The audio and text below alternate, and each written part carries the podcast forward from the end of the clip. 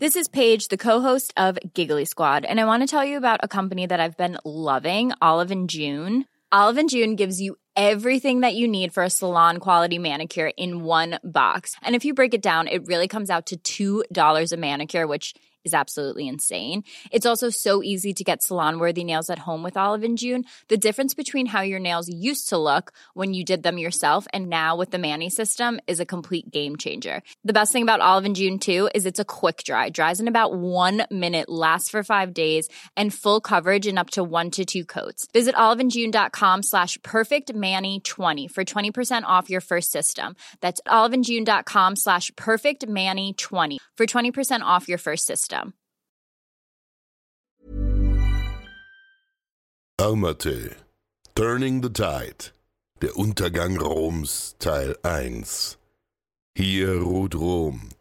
Von 753 bis 476, so könnte es auf einem Grabstein für das einst so mächtige Reich stehen.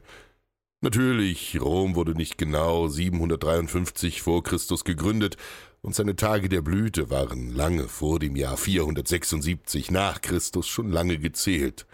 Dennoch stand diese Stadt für viele Jahrhunderte stellvertretend für Expansion, Fortschritt und schiere Macht. Und doch, Rom ging unter, wie jedes andere große Reich auch. Einen erheblichen Beitrag hierzu steuerten die Germanen bei. Wir wollen euch in der nächsten Staffel alles über die Germanen ab der Hohen Kaiserzeit erzählen, um deren Aufstieg zu einem der bestimmenden Völker Europas in der Spätantike und dem frühen Mittelalter, um es zu verstehen, und wir holen heute weit aus. Verdammt weit. Wir werden euch von den Markomannenkriegen Mark Aurels bis hin zur Eroberung Roms durch den Germanenkönig Odoaker alles erzählen, was zum Untergang Roms führte. Und, den Grundstein legen, um euch den ultimativen Überblick über die Germanen zu geben. Wer oder was, also war es, dass das mächtige Rom zu Fall bringen konnte. Äußere Feinde, innere Fäden, Korruption, Seuchen, wirtschaftliche Krisen oder religiöse Spannungen. Spoiler-Alarm. Alles davon. Aber beginnen wir von vorne. Kapitel 1. Kein Würdiger folgte ihm nach. Es ist der 17. März des Jahres 180 und die ganze Welt hält den Atem an. Mark Aurel ist tot. Fast 20 Jahre hatte er die Geschicke des Reiches bestimmt und es zusammengehalten, dessen Grenzen geschützt, so gut er konnte.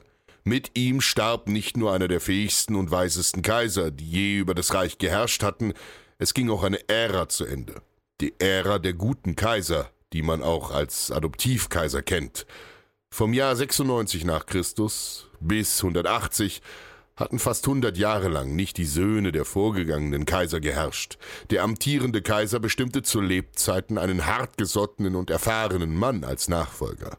Ein Mann, der sich auf Politik, Krieg und Verwaltung verstand. Dem musste man schließlich ein Großreich von Millionen anvertrauen. Und nicht jeder hatte diese Fähigkeiten. Das Durchsetzungsvermögen, die Charakterstärke und die Weitsicht, einer so gewaltigen Aufgabe gewachsen zu sein. Zum Kaiser wurde man bis zu einem gewissen Grad mit Sicherheit auch geboren. Diese Praxis der adoptierten Kaiser funktionierte prächtig. Viele der berühmtesten römischen Kaiser wie Hadrian, Antonius Pius, Trajan, unter dem das Reich seine größte Entfaltung erlebte, oder eben auch Mark Aurel, waren allesamt nicht die Söhne ihrer direkten Vorgänger. Sie waren allerdings teilweise lose miteinander verwandt. Das Ganze hatte aber einen einfachen und weitaus weniger edlen Grund, als man vielleicht denken mag. All diese Männer bestimmten ihre Söhne nämlich nicht zur Nachfolge aus dem Grund, dass sie keine erbfähigen Söhne hatten. Punkt aus. Mark Aurel selbst hatte aber einen Sohn, Commodus, und schon von dessen Kindheit an ließ er keinen Zweifel daran, dass er ihn zum Nachfolger aufbauen würde. Er erklärte ihn in jungen Jahren zum Mitkaiser und nahm ihn auf Feldzüge oder zu Verhandlungen mit, um ihm den Alltag eines Kaisers beizubringen und ihn alles zu lehren, was er wissen musste, um am großen Tisch mitspielen zu können. Hier fing das Problem aber an. Commodus war absolut kein moralischer Mensch. Er hätte nie regieren dürfen. Bis heute weiß keiner, was den eigentlich wahnsinnig klugen Mark Aurel zu verleitete, seinen Spross zum Kaiser werden zu lassen. War er von väterlicher Liebe geblendet? Zu naiv oder gutgläubig, um die gravierenden Fehler seines Sohnes zu sehen? Wir werden es nie erfahren. Fakt ist, dass Commodus 180 nach Christus zum Kaiser wurde und damit eine Abwärtsspirale des Reiches begann. Unter dem größenwahnsinnigen jungen Kaiser herrschte eine übertriebene Hofhaltung. Er löste die im Reich vorherrschende Finanznot nicht, er verschlimmerte sie nur.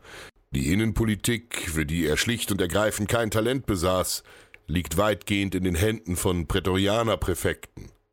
Diese waren ursprünglich die Gardebefehlshaber der kaiserlichen Leibgarde, machten sich aber oft über ihren Rang hinaus politisch aktiv und agierten teilweise sogar als Königsmacher.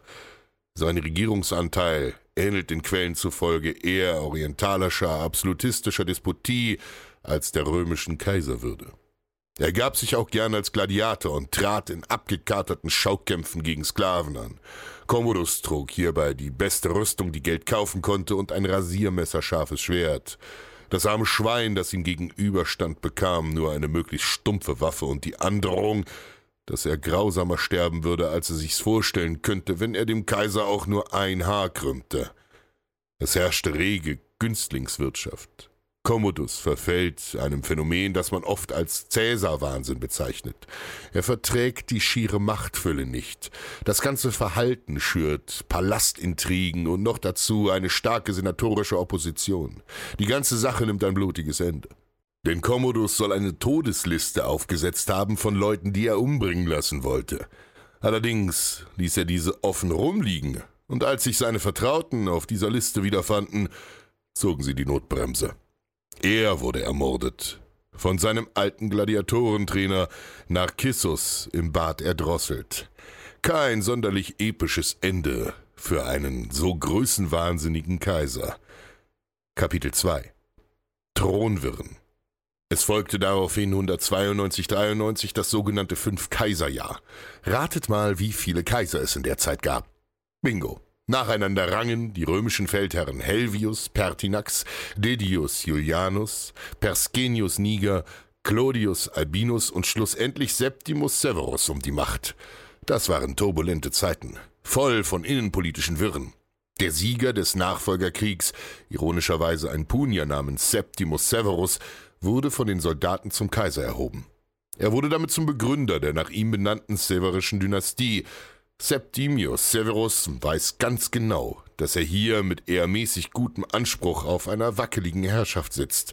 Er musste sich irgendwie legitimieren, den Leuten zeigen, warum er der rechtmäßige Herrscher war. Er versuchte also seine Familie mit dem vormaligen Herrscherhaus der Antoninen zu verbinden. Er machte seinen Sohn Caracalla zum Mitregenten. Ihm und dessen Bruder Geta gibt er als strenger, aber fähiger Herrscher einen simplen, aber wertvollen Rat mit auf dem Weg. Bleibt einträchtig, bereichert die Soldaten und schert euch um alles andere den Teufel. Damit brachte er das Volksrezept seiner Sippe zynisch, aber ehrlich auf den Punkt. Von den Anfängen der römischen Kaiserzeit weg ist dieses Reich nichts anderes als eine gemäßigte Militärdiktatur. Unter den Severern wird auch die Prinzipatsordnung zur erblichen Militärmonarchie. Das zeigt sich in der Förderung der Armee auf allen Ebenen. Die Soldaten erhielten Solderhöhungen, Veteranenversorgung und das Eherecht für Legionäre. Bis dahin mussten Legionäre tatsächlich unverheiratet bleiben, bis ihr Dienst beendet war. So wollte der Kaiser sie abhärten und ihren Fokus auf das Kriegswesen lenken. Außerdem darf der Soldat durch den Kaiser nun neben dem Soldatenberuf auch Kleinpächter sein. Das verbesserte ihre Position erneut. Um eine Herrschaft zu sichern, führte er auch neue Gardetruppen ein. Severus Herrschaft ist gekennzeichnet von vermehrten Einfällen von Fremdvölkern. Rom war nun seit vielen Jahrhunderten das erste Mal wieder in der Defensive. Die elendslange Reichsgrenze bot ein riesiges Ziel, das Feinde an jeder Stelle attackieren konnten. Je weiter von Rom weg, desto schwieriger wurde es, rasch Hilfe vor Ort zu organisieren. Unter anderem deshalb zahlte man einigen Feinden einfach Tribut, vor allem den Reitervölkern. Es war weitaus weniger umständlich und fraglos billiger, sie einfach zu bezahlen, damit sie abhauen, als ein ganzes Heer aufzustellen und gegen sie zu marschieren. Auch stieg die Kriminalität immer weiter an. Der Bandenkrieg eines gewissen Bulla Felix in Italien in den Jahren 206 und 207 löste große Unsicherheit im Volk aus. Ein Herrscher, der sein Volk nicht schützen konnte, war ein Herrscher, dem nicht mehr lange Folge geleistet wurde. Als wäre all das nicht genug, kamen Revolten, Meutereien und ähnliche Aufstandsbewegungen auf. Der Kaiser stand unter Zugzwang. Es kam zu zahlreichen Usurpationen. Klein- und Lokalherrscher spalteten sich vom Reich ab und zogen einfach ihr eigenes Ding durch. Diese Probleme führten fast immer zum Kaisermord. Kapitel 3 Das Ruder herumreißen nach und nach lässt sich auch der Sonderstatus Italiens und Roms gegenüber Provinzen nicht mehr ganz rechtfertigen und wird aufgehoben. Rom brauchte seine Eroberungen genauso wie umgekehrt. Die Apenninenhalbinsel wird remilitarisiert. Längst überfällige Reformen im Finanz-, Rechtswesen werden getätigt. Große Juristen wie Papinian und Paulus wirken zu dieser Zeit und setzen im rechtlichen Bereich neue Maßstäbe. Der Kaiser stimmt einer Trennung von Privatvermögen und Krongut zu.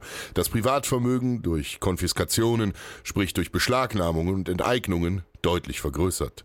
Der ohnehin schon in den Hintergrund gedrängte Senat verliert noch mehr an Einfluss. Das muss man sich mal vorstellen. Der Senat galt in der Republik als das allerheiligste aller Gremien. Hunderte altgedienter weiser Männer, Jahrzehnte in den staatsmännischen Künsten erfahren, deren Wort Gesetz gewesen war. Und nun waren sie zu einer regelrechten Quatschbude degradiert. Die Vetternwirtschaft steigt an. Statthalterschaft und Kommandostellen wurden mit Angehörigen besetzt. Im dritten Jahrhundert vollzog sich eine generelle Verdrängung der Senatoren aus Spitzenpositionen. Die einst mächtigen und die Politik bestimmenden Senatoren fanden sich fast nunmehr in Verwaltungsagenten. In einem letzten Blüteschub erbaute man Thermenanlagen, Palastbauten und Triumphbögen. Außerdem erließ Severus Nachfolger Caracalla das berühmte Edikt Constitutio Antoniania im Jahr 212. Damit kam ein riesiger Umschwung. Dieses garantierte allen Reichsbewohnern, außer Angehörigen fremder Stämme, die sich nicht unterwerfen, und Sklaven die Civitas Romana. Das bedeutet den uneingeschränkten Bürgerstatus auch als Fremder. Das kam einer Aufhebung der Rechtsunterschiede gleich und brachte einen riesigen sozialen Umschwung in Rom. Das Ganze war natürlich ein reiner Akt der Barmherzigkeit. Es hatte einen simplen Hintergrund. Alle Leute zu Bürgern zu erklären, bringt auch steuerliche Vorteile für den Staat. Der römische Senator und Zeitgenosse Cassius Dio malte hiervon in seinen Schriften ein lebendiges Bild. Er war ein Feind der Verschwendung seinen Soldaten gegenüber. Alle übrigen Menschen war er gewohnt, ringsum auszuziehen, zu berauben und aufzureiben. Nicht zum wenigsten die Senatoren. Abgesehen von den Proviantlieferungen, die von uns in Mengen und bei allen Gelegenheiten teils unter eigenem Aufwand eingetrieben wurden, die er alle seinen Soldaten zukommen ließ oder auch verhökerte, von den Geschenken, die er von reichen Privatleuten wie auch von den Gemeinden zusätzlich forderte, abgesehen von dem Bürgerrecht, das er allen Untertanen des römischen Reiches angeblich als eine Auszeichnung, tatsächlich aber in der Absicht verlieh, dadurch seine Einkünfte zu vermehren, da nämlich die Nichtbürger die meisten dieser Abgaben nicht entrichten brauchten. Zweitens Aurelius Victor. Über die Kaiser, die Goten drangen ohne Widerstand zu finden nach Thrakien vor und besetzten Makedonien. Achaia und die benachbarten Gebiete Asiens. Die Pater Mesopotamien, der Orient war in der Hand von Räubern oder unter der Herrschaft einer Frau. Die Macht der Alamanen besetzte damals in ähnlicher Weise Italien. Frankenstämme plünderten Gallien und setzten sich in Spanien fest, wo die Stadt Taraco verwüstet und fast völlig ausplünderte. Ja, ein Teil von ihnen drang auf Schiffen, die ihnen in die Hände gefallen waren, bis nach Afrika vor. Verloren ging alles, was Trajans jenseits der Donau erobert hatte.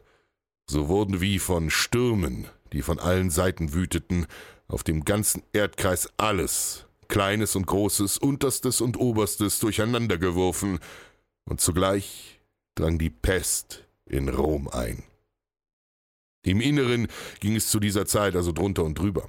Das merkten auch einfache Menschen. Ihr Vertrauen in ihre Herrscher schwand, während ihre Sorgen wuchsen. So war es nicht verwunderlich, dass sie sich bald wenig darum scherten, wer sie eigentlich beherrschte, wenn er nur Frieden und Nahrung halbwegs sicherstellen konnte. Daneben sank auch das Vertrauen in die alten heidnischen Gottheiten ihrer Vorväter. Die Götter der alten Römer wie Jupiter, Neptun und Mars verloren langsam aber sicher an Bedeutung und Anbetern. Neue Kulte kamen auf, darunter auch viele aus dem Osten, wie der Mithras-Kult. Dieser war gerade als Religion der Soldaten sehr beliebt, wo man eine Art Sonnengott anbetete. Das einzige Problem, das diesen Kult von vornherein zum Scheitern verurteilte, war, dass er nur Männern vorbehalten blieb. No girls allowed. Damit konnte man auch keine Religion des Volkes werden, wenn man die Hälfte von ihnen von vornherein ausschloss. Nun überlegten die führenden Kräfte des Reiches auch, wie man mit widerspenstigen Andersgläubigen umgehen sollte. Einerseits war es immer eine Devise und Teil von Roms Erfolgsrezept gewesen, dass man Toleranz gegenüber anderen Religionen und Kulten hegte. Man sah vielleicht auf sie herab oder empfand sie als lächerlich, aber solange die Menschen ihre Abgaben leisteten und ihren Kaiser anerkannten, duldete man sie. Allerdings untergruben gerade monotheistische Religionen, das heißt Eingottglauben, die Autorität der römischen Kaiser, die nach ihrem Tod allesamt zu Göttern erhoben wurden. Das Ganze lief so. Wenn man schon Dutzende oder gar hunderte Götter kannte, war einer mehr oder weniger absolut kein Problem. Wenn ich allerdings stur behaupte, dass es nur einen einzigen Gott gibt und keinen anderen neben ihm, dann habe ich schnell ein Problem mit den römischen Machthabern. Ein eisenhaltiges Problem. Unruhen taten sich immer wieder auf, wenn diese Konflikte aufbrachen. Kapitel 4 Jesus, Maria und Josef Neben den orientalischen Kulten nahm auch eine weitere Religion an Fahrt auf, die das Schicksal des Reiches beeinflussen sollte. Eine winzige, als Sekte behandelte Ausprägung des jüdischen Glaubens, die lange Zeit nur als eine unwichtige Randerscheinung in der Peripherie wahrgenommen wurde, angeführt von einem Zimmermann aus Nazareth, der als Wanderprediger durch die Lande gestreift war und Gleichgesinnte um sich scharte.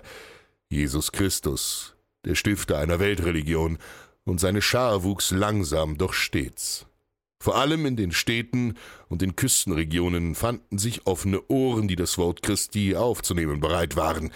Indes wurden auch Stimmen laut, die sich darüber beschwerten, warum Rom ein Problem mit den Christen hatte. Dazu zählte Tertullian, einer der berühmtesten Juristen seiner Zeit. Er schrieb Abgaben und Steuern entrichten wir an die von euch Kaisern uns vorgesetzten Beamten nach bestem Können denn so hat es uns Christus gelehrt. Daher beten wir zwar Gott allein an, in allen übrigen Stücken leisten wir euch freudigen Gehorsam, weil wir euch als Kaiser und Herrscher aller Menschen anerkennen. Und wir beten, dass ihr nicht nur im Besitz der Kaiserherrschaft, sondern auch vernunftmäßiger Einsicht befunden werdet. Wenn ihr dagegen euch um uns, die wir so beten und dies alles freimütig darlegen, nicht kümmert, so werden nicht den Schaden davon wir haben, denn wir glauben ja, wir sind fest überzeugt, dass jeder Mensch seines sittlichen Tuns im ewigen Feuer seiner Strafe erhalten wird, wie er nach dem Ausmaß der ihm von Gott verliehenen Gaben zur Rechenschaft gezogen wird. Über den Götzendienst, Christentum und Kriegsdienst schrieb er weiter Wie kann man Krieg führen, ja selbst im Frieden Soldat sein ohne das Schwert, das das Heer fortnahm? Denn wenn auch Soldaten zu Johannes kamen und von ihm die Regel ihrer Pflicht erhielten, und obwohl der Centurio gläubig wurde, so hat doch der Herr späterhin Petrus entwaffnet und damit jedem Soldaten das Schwert genommen. Man kann sich nicht zugleich Gott und den Menschen verpflichten. Es vertragen sich nicht das Zeichen Christi und das Zeichen des Teufels, das Lager des Lichts und das Lager der Finsternis. Man kann nicht beiden dienen, Gott und dem Kaiser. Und ganz Unrecht hatte er damit nicht. Es sprach nichts dagegen, Christ und Römer zu sein. Die Faustregel ist recht simpel und intuitiv. Je mehr es mit dem römischen Reich bergab ging und Krisen es beutelten, desto mehr ging es für das Christentum bergauf. Wenn die alten Gottheiten einen verlassen hatten, war es Zeit für neue. Und so kam im Anfang des dritten Jahrhunderts ein rasanter Aufschwung für die Gläubigen Jesu. Lange Zeit wurden Christen entweder behelligt oder gar brutal verfolgt und sogar hingerichtet. Beispielsweise in den römischen Legionen gingen unzählige gläubige Christen als Märtyrer in den Tod, weil sie sich offen zu ihrem Glauben bekannten. In der Armee war die Religion nochmal eine ganz eigene Sache, weil dort der Kaiser viel stärker verehrt wurde als im zivilen Leben. Die letzte große Christenverfolgung fand erst unter Kaiser Diokletian im dritten Jahrhundert nach Christus statt. Sehr knapp, bevor das Christentum offiziell legalisiert wurde. Ein Mann der Kirche, Eusebios, hielt das in seiner Kirchengeschichte fest. Abschrift der kaiserlichen Erlasse aus dem Lateinischen übersetzt. In der Erkenntnis, dass die Religionsfreiheit nicht verwehrt werden dürfe, dass es vielmehr einem jeden gemäß seiner Gesinnung und seinem Willen verstattet sein sollte, nach eigener Wahl sich religiös zu betätigen, haben wir bereits früheren Befehl erlassen, dass es auch den Christen unbenommen sei, den Glauben beizubehalten, den sie selbst erwählt und im Kulte bekunden. So haben wir, unter den übrigen Verfügungen, die dem Interesse der Allgemeinheit dienen sollten oder vielmehr zuvörderst den Erlass jener Verordnungen beschlossen, die sich auf die Achtung und Ehrung des Göttlichen beziehen, um den Christen und allen Menschen freie Wahl zu geben, der Religion zu folgen, welcher immer sie wollen. Es geschah dies in der Absicht, dass jede Gottheit und jede himmlische Macht, die es je gibt, uns und allen, die unter der Herrschaft leben, gnädig sein möge. Es geht um das berühmte sogenannte Mailänder Edikt von 313 nach Christus. Die Christen waren von nun an frei, ihren Glauben offen und ohne Furcht vor Strafe ausleben zu können. Ein wichtiger Schritt für das Wachstum der Religion. Von einer Staatsreligion waren sie allerdings noch recht weit entfernt. Doch ihre Zahl wuchs. Sie wurden eine der dominierenden Religionen des Imperiums. Als erster römischer Kaiser konvertierte kurze Zeit darauf Konstantin der Große zum Christentum. Angeblich ließ er sich auf dem Totenbett taufen. Einer Legende nach habe ihn der damalige Papst Silvester von Lepra geheilt. Das vergalt Konstantin ihm, indem er ihn den sogenannten Stratodienst erwies. Der Papst ritt am Pferd, während Konstantin daneben stand und ihm die Zügel hielt. Ein klares Zeichen der Unterordnung.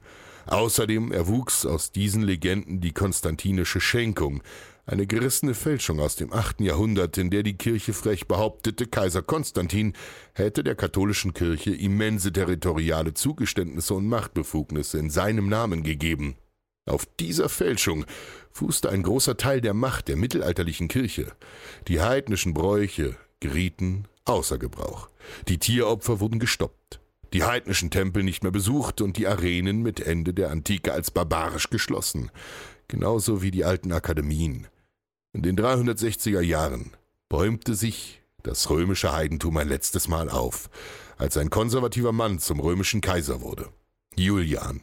Bis heute kennt man ihn als Julian Apostata, Julian den Abtrünnigen.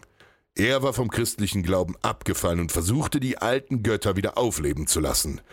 Er war ein genialer Taktiker, ein guter Feldherr und ein sehr erfolgreicher Kämpfer in seinen Kampagnen. Allerdings regierte er nur drei Jahre, bis er auf einem Feldzug gegen die Perser fiel. Mit ihm starb jede Hoffnung für Rom, die alten Götter zu neuem Glanz zu erheben. Und das Christentum war nicht mehr aufzuhalten. Das Christentum wurde bald zur Staatsreligion. Im Kodex Theodosianus heißt es in einem Erlass des Kaisers Gratianus Valentianus, Theodosius an die Stadt Konstantinopel aus dem Jahr 380 nach Christus.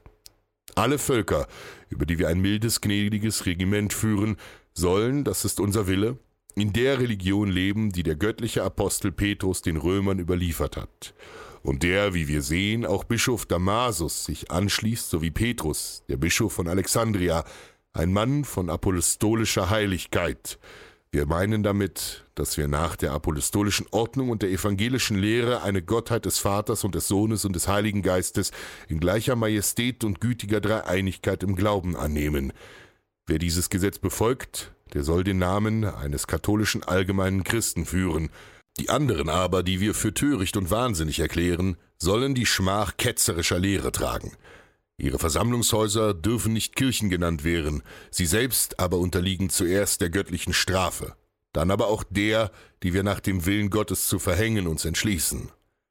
Aber dieser strahlende Glanz ihrer Körperschaften wird verdunkelt durch den ungebundenen Leichtsinn einiger weniger, die nicht bedenken, was sie ihrer Geburtsstadt schuldig sind, vielmehr in dem Wahne, einen Freibrief für Laster zu besitzen, Abwägen und Zügellosigkeit verfallen sind. Andere sehen ihr höchsten Verdienst darin, ungewöhnlich hohe Staatskarossen zu besitzen und mit eitlem Kleiderprunk aufzufallen. Ich übergehe die Abgrundlosigkeit ihrer Gastmähler, die vielerlei Verlockung zum Genuss und auf die zu sprechen zu kommen, die auf breiten Straßen der Stadt ohne Furcht zu straucheln über die Kopfsteine der Pflasterung dahineilen und ganze Scharen von Gesinde gleich Räuberhorden dahinterher schleppen. Dem entspricht es, dass dann die wenigen Häuser, die einstmals berühmt waren durch die Pflege ernster Beschäftigungen, jetzt im Überfluss erfüllt sind von Tändeleien, träger Untätigkeit und von Gesang und durchdringendem Seitenklange. Statt des Philosophen holt man sich Sänger, statt des Rhetors den Lehrer possenhafter Künste. Die Bibliotheken sind wie Grabkammern, für immer geschlossen.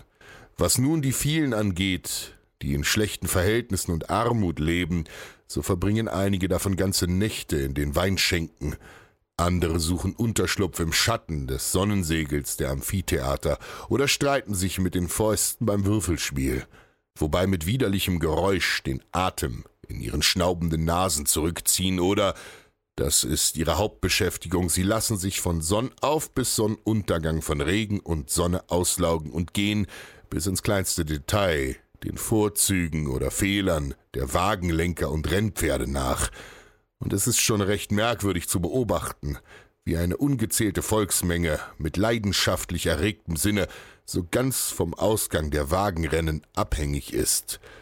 Dies und anderes derart lässt in Rom nie etwas Bemerkenswertes oder Ernsthaftes geschehen. Damit veränderte sich auch das Leben der Menschen. Das Christentum war als Religion inklusiver als die vorangegangenen. Ethik und Religion hatten nun auch eine größere Schnittmenge. Auf gut Deutsch, der Christengott interessierte sich für die Lebenswandel seiner Schäfchen und verlangte gute und moralische Taten von einem jeden. Doch genug von der Religion und zurück zur Politik. Kapitel 5 Druck von allen Seiten. Unter Septimius Severus und Caracalla kam es zu einem massiven römisch-parthischen Kräftemessen. Die Parther galten als das zweitgrößte Imperium nach den Römern und waren mit ihren berittenen Bogenschützen brandgefährliche Gegner im Kampf. Der gefährlichste Feind im ganzen Osten. Noch dazu war ihr Terrain für die Römer fremd und damit schwierig zu erobern. Die Zeit des Friedens war definitiv vorbei. Rom hatte den Gipfel seiner Macht längst überschritten. Die schiere Macht und Überlegenheit der Römer kann man ironischerweise oft an all den Kriegen und Schlachten ablesen, die sie eben nicht kämpfen mussten. Denn zu Roms Blütezeit wusste jeder, dass es keinen Sinn ergab, sich überhaupt mit ihnen anzulegen. Es gab nun also wieder mehr Kriege. In Britannien, in Germanien kam es ab dem Jahr 213 zum Alemanneneinfall. Das alles kumulierte mit den Konflikten im Orient, und allzu oft krönten diese Kämpfe keinen Erfolg. Roms Militär, der Grundpfeiler seiner Macht, begann zu schwächeln. Ein erkaufter Friede nach dem anderen musste ausgehandelt werden. Nicht sehr ruhmreich, aber günstiger als Krieg. Durch gezielte Ansiedlung fremder Stämme auf Reichsboden konnte man einige Völkerschaften besänftigen. Man gab also römischen Boden preis, man war ohne Kompromisse in die Defensive geraten. Dazu kamen die hohen Subsidiarzahlungen als Hilfsmittel und Unterstützung für eine Vielzahl benachbarter Völker. Man ließ also andere für sich kämpfen, wenn man selbst nicht die Mittel hatte. Also fassen wir zusammen. Es gibt zwei Krisenherde. Erstens den Norden, germanische Stämme, die in ihrer Zahl immer weiter anwachsen und über den Rhein und Donau drängen. Zweitens den Osten. Das neupersische Reich der Sassaniden stürzte die Dynastie der Parther. Die Parther waren nämlich Fremdherrscher gewesen. Ethnisch gesehen keine Perser, und viele hatten keine allzu große Freude mit ihrer Herrschaft. Und die neuen Nachbarn sind noch gefährlicher als die alten. Sie sollten zumindest Westrom sogar noch überleben. Der Druck auf den Limes steigt. Er zeigt Roms Beschränktheit als Weltherrschaft.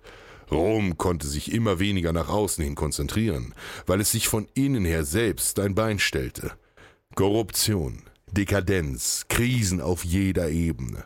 All das führte à la Lange zu einem Phänomen, das wir als Völkerwanderung kennen. Einen lebendigen Einblick hierfür bietet uns der Orientitus Communitorium, der die Völkerwanderung als Zeichen des Weltenendes beschreibt. Müde erwartet alles das greisenhafte Ende der Welt, und schon läuft ab die Zeit am letzten Tage.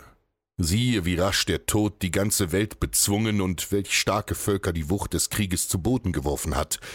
Nicht dichter Wald, nicht die Unwirtlichkeit eines hohen Gebirges, nicht die reißenden Strudel mächtiger Flüsse, nicht feste Burgen, nicht Städte im Schutze ihrer Mauern, nicht das weglose Meer, und nicht die Öde der Wildnis waren imstande, die barbarischen Horden zu hintergehen. Ganz Gallien rauchte als einziger Scheiterhaufen. Doch was soll ich den Leichenzug der hinsinkenden Welt beschreiben, der ohne Unterbrechung seine gewohnte Bahn zieht's geschehen. Doch zum Untergang Roms gehörte noch viel mehr. Die Zeit der Soldatenkaiser, wo gefühlt jeder Mann, der genug Geld und Charisma besaß, um 50 bewaffnete Männer hinter sich zu versammeln, zum Kaiser ausgerufen wurde. Das Harzhornereignis, die Hunnen, die Franken, die Reichsteilung. Aber das klären wir im zweiten Teil. Und was lernen wir daraus? Was innen fault, kann außen nicht gedeihen.